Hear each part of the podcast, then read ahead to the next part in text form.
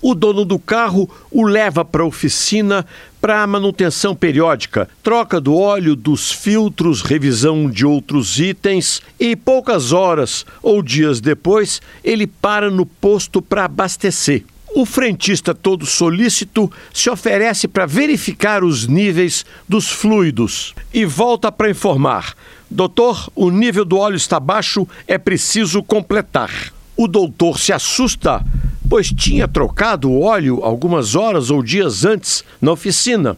E o que explica é que, a menos de alguma improvável coincidência, o frentista tinha o chamado dedo de ouro. Quando ele coloca a vareta de medição de óleo novamente, seu dedinho impede que ela vá até o fundo. E assim é claro que o nível do óleo na vareta será inferior ao real. É assim que funciona o dedo de ouro.